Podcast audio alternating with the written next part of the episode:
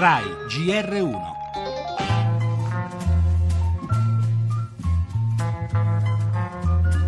In nome di Sua Santità Papa Francesco, il Tribunale, in relazione agli imputati Gianluigi Nuzzi e Emiliano Fittipaldi, dichiara il proprio difetto di giurisdizione. Questa sentenza è un segno del cambiamento che all'interno dello Stato Città del Vaticano si sta compiendo. Due libri che hanno raccontato per la prima volta con estrema durezza aspetti e scandali all'interno del Vaticano sono stati assolti dagli stessi giudici del Vaticano. È stato un processo a libertà di stampa, ma la sua conclusione è stata molto molto positiva pene ridotte rispetto a quanto richiesto dall'accusa per i due ex esponenti, Monsignor Vallejo Balda e Francesca Immacolata Sciauchi. Oggi per me finisce comunque un calvario, al di là della condanna che comunque mi aspettavo, il Santo Padre quando leggerà questa sentenza saprà che io non l'ho tradito.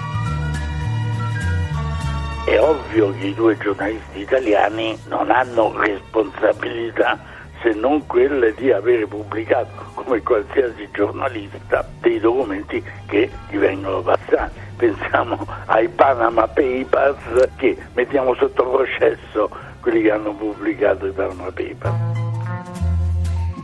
In nome di Papa Francesco è proprio nel prologo dei giudici vaticani il senso della sentenza che ha chiuso il processo Vatilix 2. Le uniche condanne, infatti, sono per gli ex esponenti della Commissione sulle finanze, colpevoli di aver violato quel vincolo di fiducia con la Santa Sede che aveva appunto carattere religioso.